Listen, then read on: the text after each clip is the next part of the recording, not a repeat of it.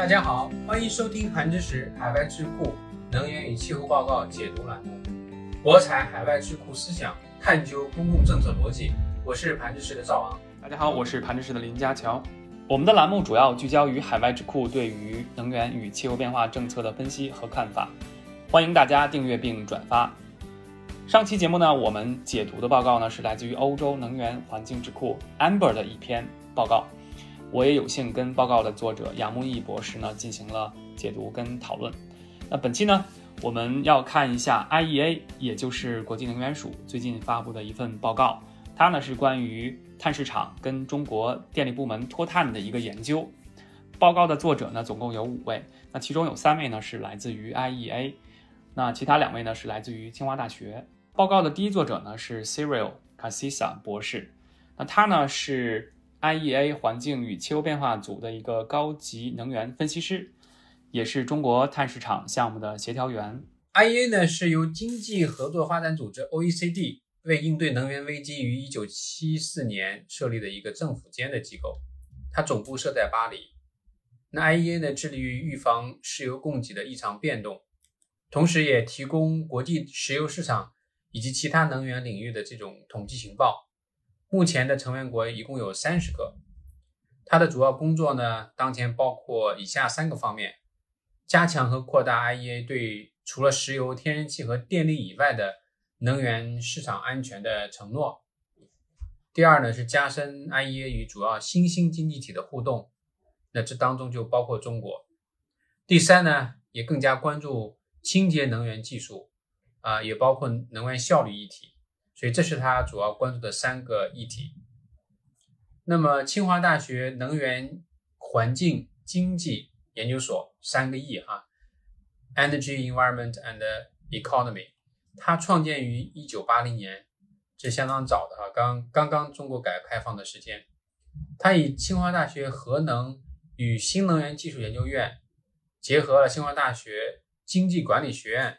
这些啊校级的这种研究机构。一起的合作啊，是跨学科的一个研究机构，也是中国高校当中最早开展气候变化应对系统分析和能源政策研究的大学研究机构。是的，据我所知，三亿研究所他们很早就开始参与到中国的可再生能源立法呀，另外还有就是气候变化谈判的工作中。三一研究所的一些研究人员在气候政策还有新能源政策议题方面呢都非常活跃。那下面我就介绍一下报告的主要内容吧，以及我可能认为报告的一些亮点的地方。这个报告的背景其实是就跟中国2021年开始第一个碳排放权交易的履约期是相关的。嗯，那报告的作者其实他们利用了情景分析这样的一个方法，设定了三个情景，然后去模拟不同的情景对电力部门脱碳的影响。他的研究的这个尺度呢，其实是对中国的这个中短期，所谓的中短期就是从现在到二零三五这样的一个时间尺度。他的这个研究结果其实能看到，嗯，如果是有碳市场的话呢。将有助于中国的碳排放达峰，并且加强碳市场的话，比如说，在这个绝对总量的设置方面更加积极啊，整合这个基准值方面呢，引入拍卖机制啊。那如果加强这些措施的话呢，其实对中国啊中远期的目标，就是二零三零打风啊，还有就是二零六零碳中和的目标呢，啊都是非常。强烈的一个这个政策信号的释放吧，有助于达成这两个目标。对这篇报告，呃，我认为对于中国当下推出的这个国家碳市场的这个机制，还是呃从一开始就做了分析哈。因为我们知道中国所设立的这个碳市场，虽然现在只包括电力部门，但是它所使用的机制是不同于之前我们听到的比较多的这个呃 EU ETS 欧盟的这个碳市场。那这样一种呃，以电力生产或者是以这种技术标准为基石的这个呃配额分配，佳乔能不能稍微简单介绍一下？其实生环部在一九年的时候就发布了一个电力行业的配额分配的一个指导性的文件，所以现在电力行业纳入了碳市场之后，我再强调一下，它其实是目前唯一的一个纳入的。呃，被纳入碳市场之后，啊，那纳入的标准呢，其实是从二零一三年到二零一九年任意年的排放达到二点六万吨二氧化碳当量这样的一个规模以上的电力企业啊，都要被纳入。不管你是煤电也好啊，你是气电也好，都被纳入。那具体的配额的计算呢，它是根据你供电或供热的量，按照二零一八年。年度的供热啊，供电量的百分之七十去进行预分配，所以你能看出来，它其实是跟，呃，你的这个电力生产的这个量是有关的，而不是根据你的这个历史排放去决定分配给你的这个配额的量。就这个是跟欧盟的碳排放权交易制度是不一样的。那欧盟的话，呃，在第一阶段的话，它是根据历史排放，然后根据。啊，调整因子啊，根据修正因子啊，然后去计算出一个绝对的一个总量，然后逐年下降。啊，那之后的话呢，它又引入了这个拍卖机制，拍卖的比例呢，啊，逐年增加。所以这个是中国的这个配额分配跟欧盟的配额分配最大的一个不同之处，就是我们是没有一个绝对的总量的限制的，我们是根据你生产多少电力热量，然后来去计算。来去计算你能被分配啊多少配额，是这样的一个区别吧？那这样的一个机制设计，怎么样保证它在执行的过程当中是有效的，可以呃促进整个电力市场啊它的技术更走向排放效率更高啊碳排放强度更低的技术，以至于整个从电力行业的总排放量来讲达到一个减少的效果呢？这这这个这个机制如何保证这样的？呃，效果可以发生的，这也是 IEA 这篇报告他们进行研究的一个这个背景以及目标吧。就是他其实想知道，呃，如果有碳市场，然后是免费分配的这一种情景；另外一种的话，就是有碳市场，但是是拍卖的，不是免费分配的。那这两种情况，它其实是对电力部门的减排量到底是有怎么样的一个这个促进？这是一。另外的话，就是对。呃，电源的结构方面，就是它是不是能促进啊煤电的比例下降，然后天然气比例增加呀？然后可再生能源或者是核电它的比例上升，这个其实也是这个报告它要想通过模型模拟去展示给读者的。那这个模型的结果能不能佳乔稍微简单的说一下这报告的啊最终模型给出的一个结论，就是说到二零三零年到二零三五年。嗯，从现在开始算起，这未来十五年时间，那这个碳市场对于整个中国电力部门脱碳可以带来多大的呃量化的影响？嗯，好的，我就主要从两点来说吧。第一点的话，就是对不同的发电类型，化石能源、非化石能源、非化石能源中的呃。可再生能源跟核电，比方说对这些不同的发电技术的电力构成的影响，这第一个。第二个的话就是碳市场对于煤电技术来讲，到底会发生什么样的一个影响吗？因为现在在讨论中国煤电何时退出这样的一个话题也是比较火热的啊，所以这篇报告其实在某种程度上能体现出来碳市场对于不同的煤电技术在碳定价之下是。可能会面临什么样的一个这个未来的发展路径？那我就先说第一点吧。第一点的话，就是对于不同的电源的类型，在未来的占比的一个影响。那根据报告的不同的模拟的情景啊，比方说就是引入拍卖的这种碳市场的情景。那在这种情景之下，在二零三零年的时候，其实我们能看到，就是可再生能源的这个比例啊，这个发电的占比。呃，大概是在百分之四十左右，啊，那剩下的的话呢，那就是煤电跟天然气，也就是火电。那到二零三五年的时候，如果有拍卖这样的一个碳市场的话，那煤电的这个比例就进一步下降，大概下降到百分之四十这样的一个情况。然后那个时候天然气的占比呢，大概是在百分之十，百分之十这样的一个情况。那剩下的话呢，都是啊将近一半啊，都是。可再生电力，那这是二零三五年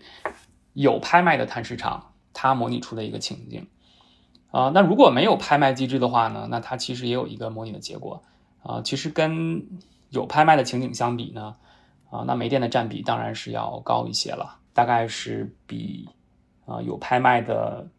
这个情景的话是高百分之十吧，在煤电的这个情景，啊，可再生能源的占比的话呢，那是会减少一点，啊，天然气的占比也会减少一点。其实你能看到，就是如果有拍卖的碳市场，对呃电力结构的变化还是比较明显，作用还是比较明显的。从这个发电占比的情况来看。那刚才你提到两种呃，在这个碳市场作用下，中国的电力部门啊，或者是发电部门的这个结构的变化。一方面，我们看到呃，这个有拍卖的情景下，它是从二零二五年才算计，因为因为我们看到它是一个渐进的过程。那么从二零二五年到二零三五年，大概十年时间，它的这个拍卖的额度呢，也是在逐渐增加的，这个也是一个渐进的过程。那我想问一下，因为从我们呃来看到美国的经验，因为美国在过去二零一零年到二零二零年期间，电力部门的碳排放是下降幅度非常高的。那么它的一个下降的主要原因是，它页岩气革命带来的页岩气的大量供给，替代了煤炭在发电部门的这种主导角色。我想未来在中国有没有可能出现煤炭的？作为啊发电的主要燃料，逐渐被天然气替代这样的一个情景，那么在这个我们启动的这个国家碳市场的这个影响下，特别是在有配额逐渐进入的这个市场设计的这个情况下，呃，天然气在未来电力系统的角色有没有可能被这个碳市场呃推动而加速呢？其实这个问题跟我想说的第二点是有关系的，就是碳市场怎么去。促进煤电技术的这个进步吧，啊，那我说的进步其实指的是，啊，没有那么高效的，比如说硫化床啊，比如说，呃，亚临界、超临界、超超临界这样的一些技术，啊，他们去跟煤电再加 CCS 这样的一些技术相比，啊，你是能看到碳市场对这个煤电技术的这个进步是有这个促进作用的。为什么？就是因为慢慢的从啊，二零三零年开始啊，咱们就从这个时间点来说，就是不同的电力技术，呃，企业它要承担的这个碳成本是不断的这个增加的，啊，尤其是这种低效的机组、低效的电厂啊，它要承担的这个碳成本的话呢，其实是呃逐年增加的。那它所能分配到这个配额呢，其实是受碳市场的影响的。呃，更准确的说是受碳定价的这个影响，等于说碳定价逐年提高的话，啊，像这些比较低效的技术，那它慢慢的都面临着呃配额短缺这样的一个问题。那它如果配额短缺的话呢，它就要去购买配额，那这样的话就会啊使它的发电成本提高。那与之相比的话，煤电加上 CCUS，也就是碳捕获、利用与存储。啊，这样的一个技术，能看到，啊，在未来的话，嗯，低效的煤电面临着碳成本的啊提高，然后它需要购买配额这样的一个压力，会使煤电技术呢，啊，会朝着一个更高效，然后呢是，呃，有煤电加 CCUS 这样的一个系统，这样的一个方向去发展。嗯，我再说下刚才赵阳提到的那个天然气的角色。天然气的这个角色，在这个报告里边，其实我并没有看到角色有那么重要吧。我能看到它模拟的这个结果，更多的是在强调说，煤电加上 CCUS 可能是一个在未来占比比较多的一个这个情况。另外，报告其实也提到了，就是关于 CCUS 的发展，比如说就业方面的保障之外，它其实也提到了说，就是作为已经投资然后建成的这个煤电，它的年限可能还比较轻啊。根据报告说，呃，中国目前呃煤电机组的年龄大概在十三年这样的一个平均的水平。嗯，那如果就是过早的去淘汰这些煤电资产的话，可能是一种这个浪费吧。这是报告中指出的一点。呃，那另外的话呢，他也提到了说，就是在未来如果可再生电力发挥更大的作用，占比越来越高呢。嗯，那煤电加 CCUS 这种方式，就是末端有 CCUS 的这种煤电的话呢，其实，呃，因为它比较稳定嘛，啊，它的稳定性其实能弥补可再生电力的这种啊波动性。那这个波动性其实主要来自于风电和太阳能，呃的这种依赖于自然的这种能源的这种日夜的变化或者季节的变化。这也是报告中提到关于 CCUS 的两点。还想说的就是，可再生电力它目前面临的一些问题，这个报告其实是没有体现出来了。但我觉得报告也提了一些跟电力市场改革呀，还有碳市场之间的这个关系，因为这两个都是市场了，一个是碳市场，一个是电力市场。嗯，而电力市场改革呢，其实是跟可再生电力的这个关系是更密切的，对吧？碳市场的话，其实是对，就看似对可再生电力的这个占比呢是有影响的，但这个影响其实是间接的啊。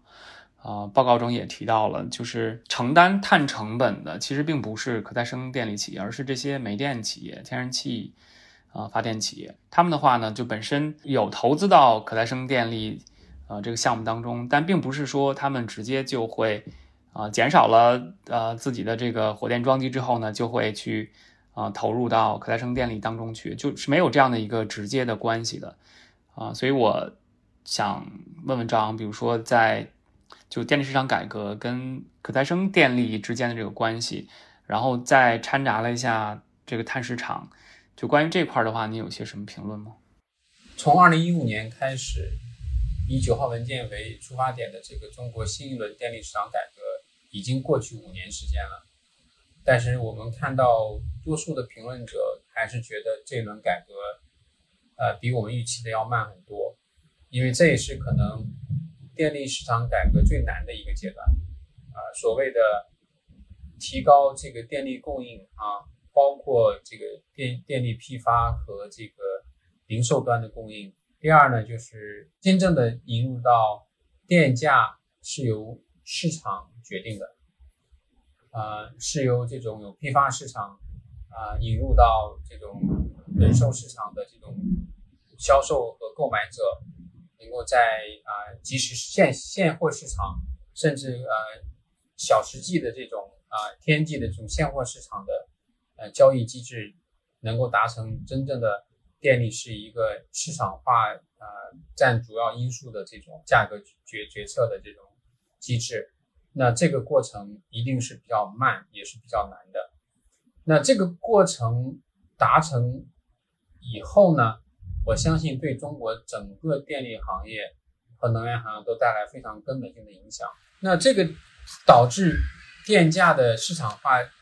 定价的这个机制形成之后呢，就比较容易能反映出来不同电源发电的这种成本差异。那么我们再看到碳市场决定。不同电源发电技术的呃进出的这个过程呢，也是以成本和价格为主要指向的啊。那如果这个加上 CCUS 啊，那么这个煤电成本现在非常高。那将来如果 CCUS 这个技术成本下来了，那煤电加上这个 CCUS 的成本不像那么高了，那可能它在碳市场当中就会占有一定的优势，就企业可能会用。更多的资金投入到 CCUS 里面来满足它合规碳市场的这种配额，而不是说它现在有高碳的发电设施，那么他觉得他没有办法这个用他所能调动的资金去呃实现这个配额购买，而是说我可以把这个高碳的发电设施关闭，呃，那用剩下的这些资金呢去开发低碳的发电资产。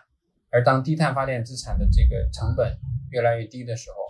而这个就要最终跟你销售发的电获得的这个呃利益，所谓的电价是直接挂钩的。所以我想，总之来讲的话，中国的正在进行的这新的一轮电力市场改革与碳市场是有虽然不是那么直接，是非常重要的这种呃根本的联络、根本的关系，所以也值得我们去关注。那报告里面也有很多篇幅来讨论。电力市场改革目前取得的一些一些效果，但是我想，啊，离我们真的是对电力市场改革的预期还有很大的距离。那我相信，只要是电力市场改革是更有效的、更成功的，那它和碳市场一样，也会逐渐的去推动呃中国电力部门的脱碳的过程。那我们最后再聊一聊，就是我们读了报告之后，感觉到报告的呃一些我们可能不是特别清楚，或者是觉得有点不足的地方吧。呃，那我先说我的一个感受吧，就是在情景设置的这个方面，嗯，这个报告其实设置了三个情景啊，刚才我提到了，就是没有碳市场的情景，呃，另外的话是有碳市场，呃，但是是免费分配这样的一个情景。那第三个情景的话呢，就是有碳市场，呃，但是不是免费分配，是拍卖，然后比例是逐年增加的这样的一个情景。啊，那这三个情景其实对于我来讲，就是没有碳市场的情景，它作为一个情景，啊，就有点反直觉了，因为那个不是一个，呃，就就已经发生的或者是一个基线的一个情景，啊，所以我对报告作者设置这样的一个情境，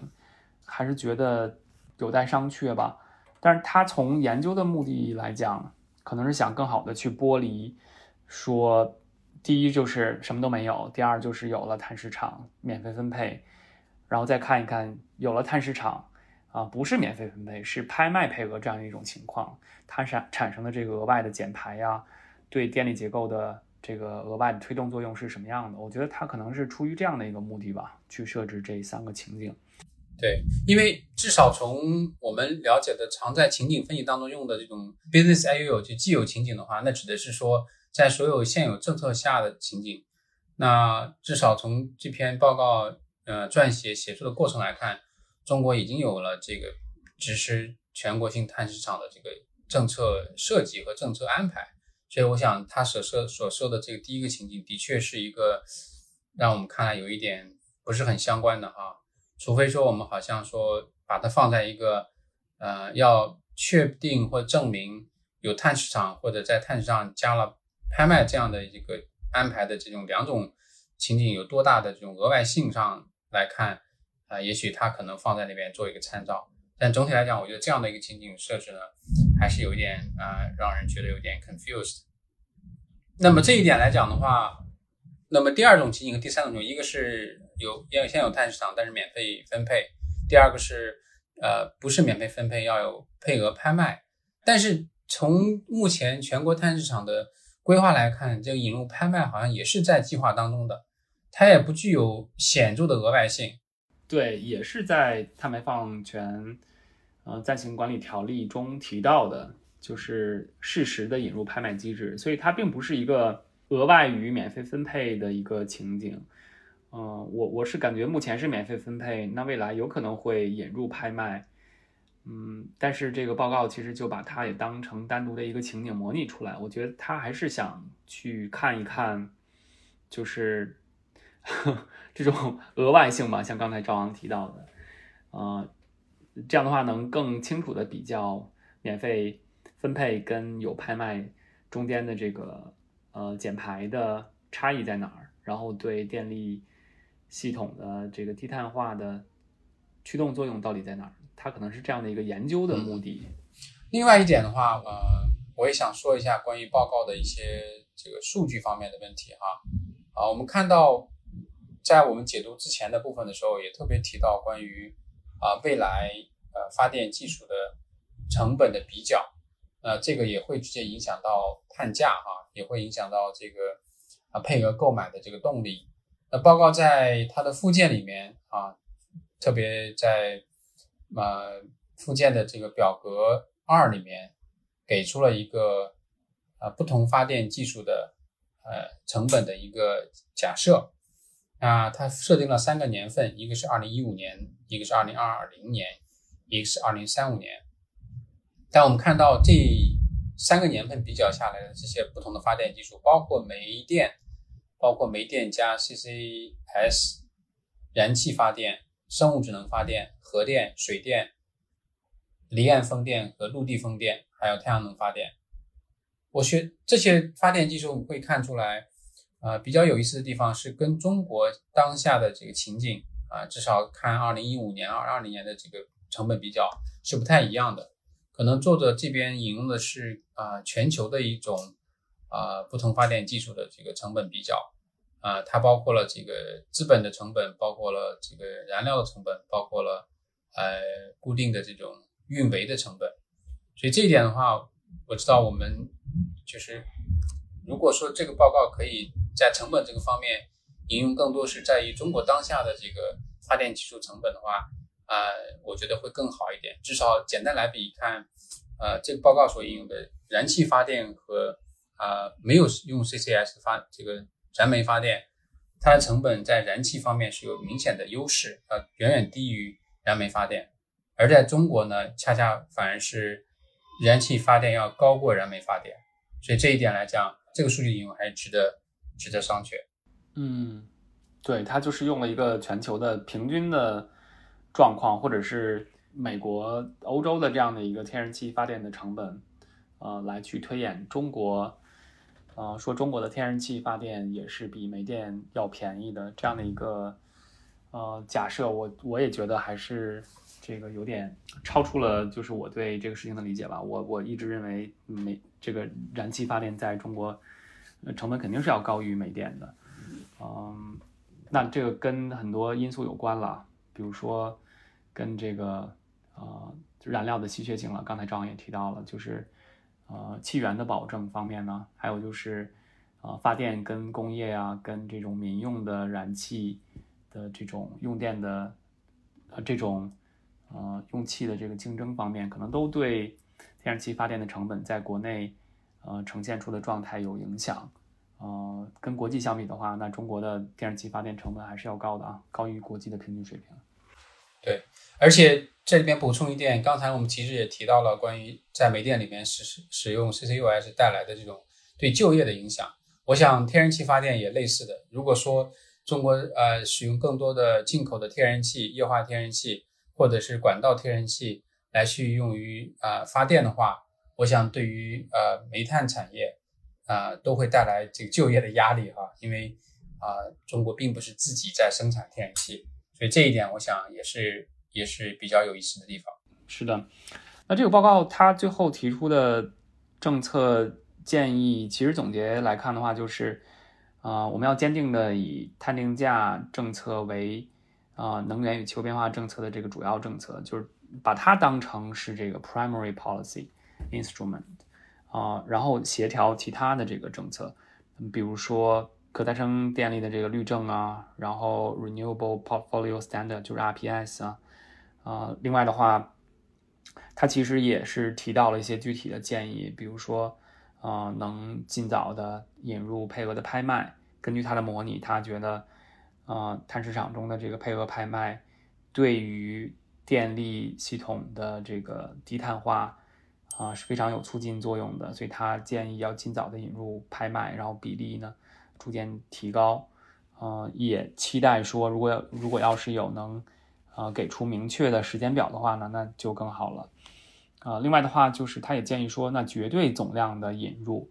呃，最开始我们提到了说，目前还是以呃发电量产热量这样的一种就是基于输出的，基于发电发热量啊为配额分配这样的一个。体系吧，啊，他也建议说，我们中国的碳市场其实是应该尽早的考虑去引入，啊，比如电力部门的这个绝对排放总量，嗯，另外的话就是对 CCUS 的这个啊态度吧，其实我们也能感受到，呃，这篇报告它在最后提出说，那碳市场其实能提供一个很重要的这种，呃，经济的一个刺激，金融的一个刺激，对于 CCUS 在长期的这个发展，呃，甚至于中短期的这个发展来看，啊，所以也提出了在 CCUS 方面，啊，中国应该制定更多的这个鼓励的政策。我对于这这份报告，呃，最后的一个 comment 呢，呃，也是希望，因为这个报告在呃发布的时间来看的话，是二零二一年啊，也上半年。那在过去一年。到一年半时间，其实有很多的气候政策，呃，在巴黎协定下的这个各国的承诺的更新，啊，那更有这个一些大的排放国对于到本世纪中叶实现碳中和的目标的这个公布。所以我的期待或者是我的 comment 就是说，如果这个报告能将这些因素放进来，啊，能放在更长的时间尺度，比如说从二零二零年到二零五零年，甚至到二零六零年，中国碳市场的发展进程和它对于呃整个电力部门在实现碳综合目标当中如何脱碳的路径进行讨论的话，对于读者来讲就更有帮助了。是的，嗯，他的考虑可能是，嗯，对碳市场的中远期的影响还不是特别确定，不是特别拿得准吧。嗯，那我们也期待，呃，Dr. Cyril 以及清华的三亿研究所能在未来，比如说在呃中长期尺度的碳市场对电力系统甚至其他部门的影响呢，做这个更呃深入的研究吧。啊，那这就是本期节目的内容。啊，节目最后感谢各位听众的聆听。那如果你对本期内容感兴趣，也别忘记点赞或者将本期内容呢分享给更多的人。如果你对我们所解读的内容有自己的看法呢，也欢迎留言，或者是与我们取得直接联系。我们也会定期呢对读者反馈在节目中进行回复。博采海外智库思想，探究公共政策逻辑，更多精彩内容，我们下期再见，拜拜，拜拜。